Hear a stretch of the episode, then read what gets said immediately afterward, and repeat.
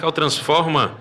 E aí, tudo bem? Meu nome é Patrick Torquato. Toda quarta-feira a gente está aqui trazendo esse panorama da nova música tropical brasileira, uma realização da Devassa conectando você a essa nova música tropical do Brasil. Eu tenho hoje aqui comigo a cantora, compositora, atriz, ex-membro da Gangue do Elétron, para mim, um dos principais nomes, as principais vozes da música da Amazônia, Keila Gentil, Keila Treme, como popularmente a gente conhece. Desde a primeira vez que, que eu te vi cantando, sempre chamou muito atenção a potência da voz, que é muito forte na música popular do, do, do norte e nordeste do Brasil, essa interpretação visceral de nomes. Não tem como a gente deixar de falar de Joelma, de Fafá de Belém, enfim. Eu queria que você falasse um pouco quem foi que você viu cantando e percebeu que, eita, eu posso ser cantora também, posso ter uma voz parecida com aquela e tal. E aí? Eu sou cria da Joelma, né? não tem como crescer no Pará e não ser cria da Joelma, assim. Principalmente quando a gente é da periferia e trabalha com essa música popular e tá ali naquele ambiente sendo é, metralhada de informações, musicais. De todos os lados. De né? todos os lados, mas assim, muito presente sempre foi a Joelma. E sempre admirei o fato dela dançar e cantar. Então foi uma, é uma coisa que eu sempre almejei do meu trabalho. E principalmente a partir dali do, do, de 2010 eu fui amadurecendo, né, e trazendo a minha personalidade para o trabalho, que foi eu tenho referências dentro do hip hop também, da, principalmente na, na, parte da dança, uhum. foi Big Girl, e isso influenciou muito a dança do treme. Eu levei o treme para cima do palco, o treme era dançado nas aparelhagens. Só pelo público, basicamente. Só pelo público. Eu levei o treme para cima do palco, conectei ele com popping isso se tornou uma característica minha. Que ótimo isso. Keila, conta um pouquinho pra gente dessa, dessa história assim, do Tecnobreg e do Electromelody, né? Essa música eletrônica da periferia do Pará e que ganhou o Brasil muito por conta de artistas como Gangue do Eletro, como Gabi Amarantos, enfim, que acabaram levando para vários lugares essa música. Mas conta um pouco como é lá, como é que o povo escuta pelo menos como era, né? É, o povo escuta todo, toda hora. Tomando uma cervejinha. Tomando uma cerveja na rua, na casa, na fazenda. na fazenda, na, no seu sítio, no sua chácara, onde for. É, em Belém do Pará se ouve tecnobrega. E todas as classes sociais são atingidas por osmose. E se não quiser ouvir, vai ouvir de qualquer forma. porque está tocando nas ruas. A gente tem carro-som lá que divulgam as festas das aparelhagens. Então não tem como tu te envolver nesse cenário. E até quem não costuma botar Tecnobrega na casa para ouvir, tá ali, conhece as músicas porque já ouviu em algum ambiente, até mesmo num um carro passando na rua, na rádio, enfim. E o, esse movimento, ele, ele iniciou ali nos anos dois, 99, 2000, quando o Brega é, deixa de ser acústico para se tornar uma música eletrônica. E ainda dançado a dois, ele foi se desenvolvendo, foi criando características, criando várias vertentes que a gente chama de tecnomelody, batidão, eletromelody, tecnobrega, que são coisas diferentes que têm é, sutilezas, sutilezas diferenciam uma da outra. Na verdade, a gente adora dar nome para as coisas, então existe até o tecnofunk agora lá no Pará, uhum. que é diferente do brega funk. Uhum. E aí é, ali Tony Brasil, todo aquele movimento do brega, se, é, o, o tecnobrega começa a surgir, as aparelhagens que já existem há mais de 50 anos é, começaram a fomentar esse cenário do tecnobrega e daí, a partir daí em diante, vem surgindo os artistas que produzem dentro das suas casas. É, a gente, até hoje, várias músicas minhas com a Gangue do Eletro, a gente produziu em home studio na sala da casa do Valdes Quest ou na sala da casa do Alessandro, que é um, é, mora do, do, lado da minha casa, no bairro do Guamá, que é a maior periferia de Belém, é, maior periferia em extensão territorial também em população. E ali tem muito talento né? Tanto no Guamá, Juru, na escrimação, então tá tudo conectado e, e o Tecnobrega ele surgiu ali, uhum. nesse meio, Guamá, Juru, na escrimação e as coisas foram se desenvolvendo de uma forma absurda que hoje tomou essa proporção gigantesca.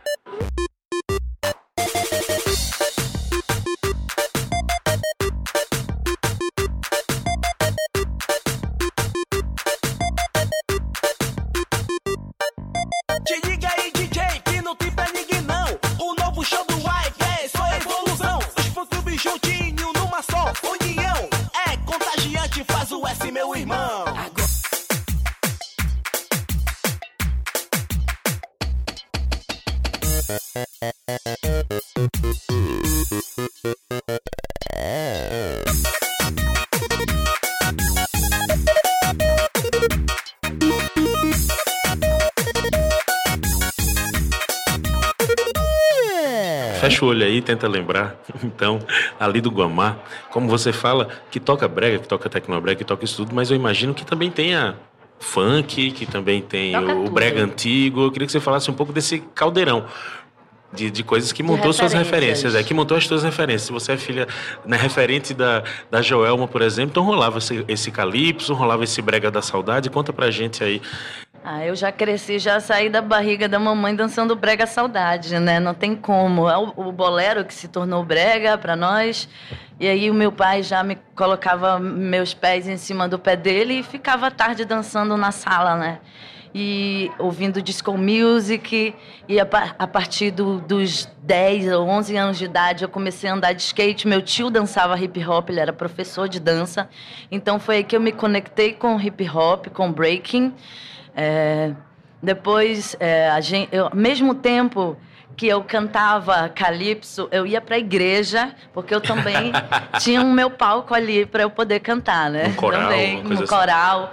Eu entrei no coral, já fui ser é, convidada para para ser solista, e aí eu já me envolvi com outra cena ali, eu fazia mil coisas ao mesmo tempo, e hoje em dia não é muito diferente, não. No, no meu disco Malaca eu trago essa, essa parada de fazer várias, várias músicas de várias, várias periferias do Brasil e do mundo.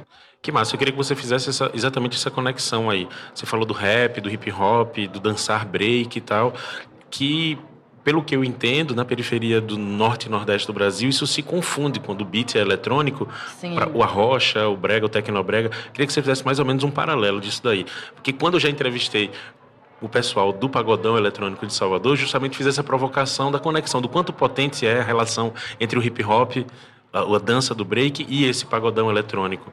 O brega, o tecnobrega, o tecnomelody seria esse rap, esse hip hop paraense? Eu acho. Eu acho que porque o hip hop ele surge no Brooklyn, o pagodão ele surge aqui no, no, nas periferias de Salvador, então tem a mesma é, a mesma essência é do povo para o povo, feito por pessoas ali daquele ambiente geralmente um ambiente hostil em que as pessoas de forma autodidata estão buscando ali fazer arte, fazer música e de forma principalmente é, sem pretensão, uma forma despretensiosa e sem compromissos, uhum. né? A partir de um momento que a minha carreira foi tom tomando proporções, que eu fui começar a prestar atenção nos compromissos e nas cargas, a questão de ser mulher e ser da periferia e na e também comecei a fazer sucesso muito cedo, né? Tinha 19 para 20 anos. Uhum.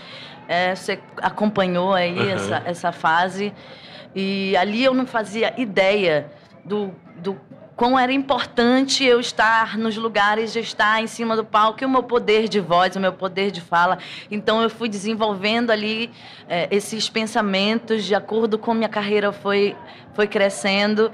E ali dentro da periferia, a gente vive naquela bolha, é, mas, mas o que a gente. Acho que o que mais importante dizer de todas essas músicas, de todas essas essas linguagens, linguagens culturais, é que apesar de tudo, a gente está vivo, a gente tá, a gente existe e existe alegria também. Existe o lado feliz. Se você for ouvir Tecnobrega e todas as outras coisas, é, existe um, um quê de crítica em quase tudo, mas também existe muita dança, muita alegria, muito é para onde a gente pode correr. Tecnobrega é o poder.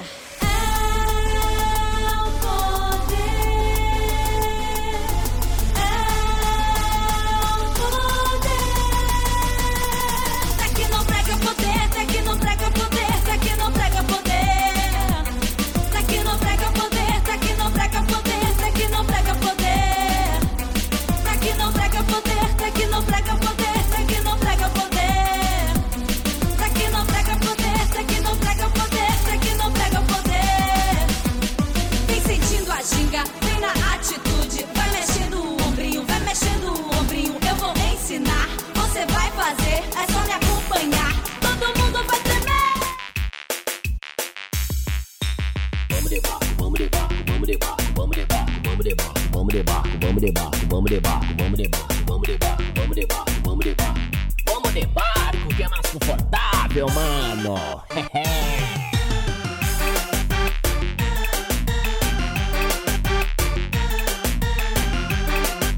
no fim, a gente é feliz com o que a gente faz, né? Isso aí, eu sou.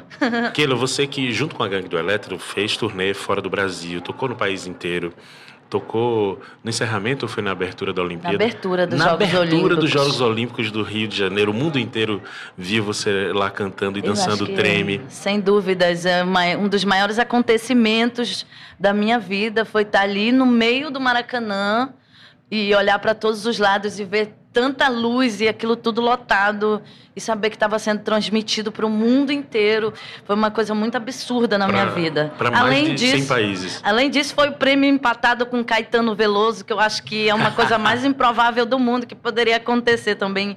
São as duas coisas que, se eu- quando as pessoas me perguntam, eu digo, cara, o prêmio com Caetano Veloso de melhor show que a gente empatou e, e a abertura dos Jogos Olímpicos Olha no Maracanã. Que trajetória, hein? E a gente estava ali representando a música do norte inteiro, Aham. né? A gente não estava ali representando só um estado, a gente estava representando a cultura de uma região, Da Amazônia como da um todo, Amazônia. né?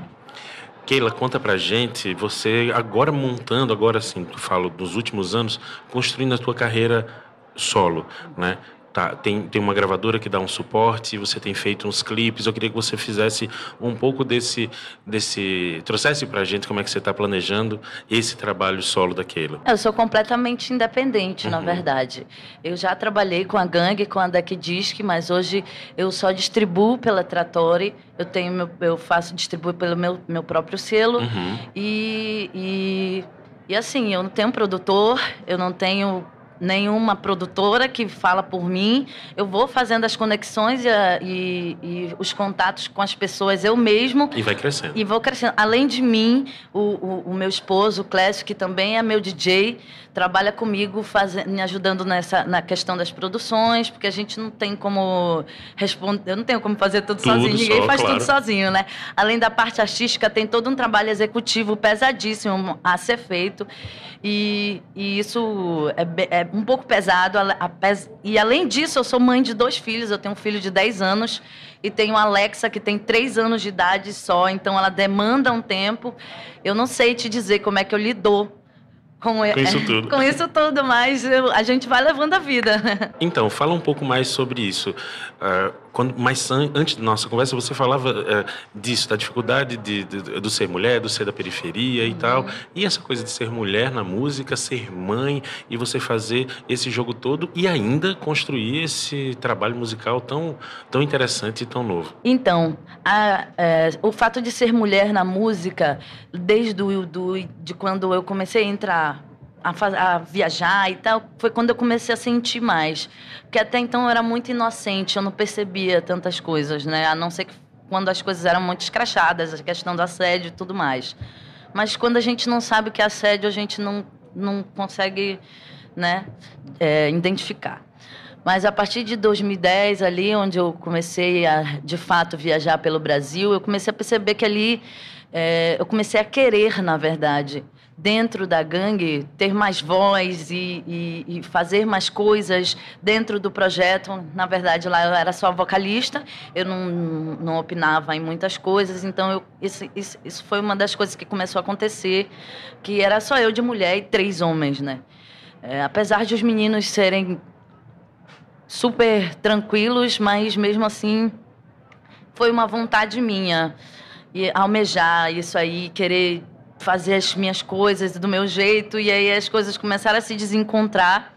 Esse foi o primeiro impacto que eu, que eu, que eu percebi de, de ser mulher, assim, é, nessa questão quando a gente começa a, a querer fazer a nossa música, a querer ter a nossa voz, a querer falar coisas nas músicas que são pautas nossas, né? Uhum. Pautas femininas.